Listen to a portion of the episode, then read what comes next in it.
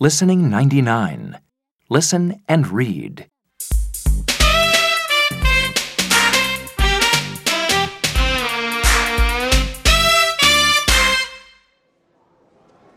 What's this?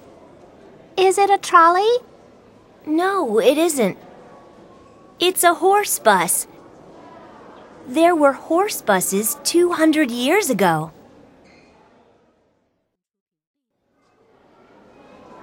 Look at these. There were some funny trains 100 years ago. Wow!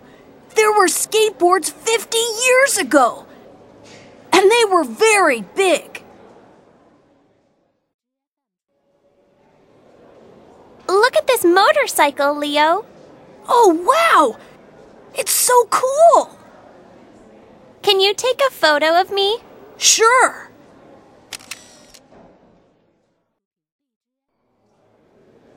Leo, that man is looking at your skateboard.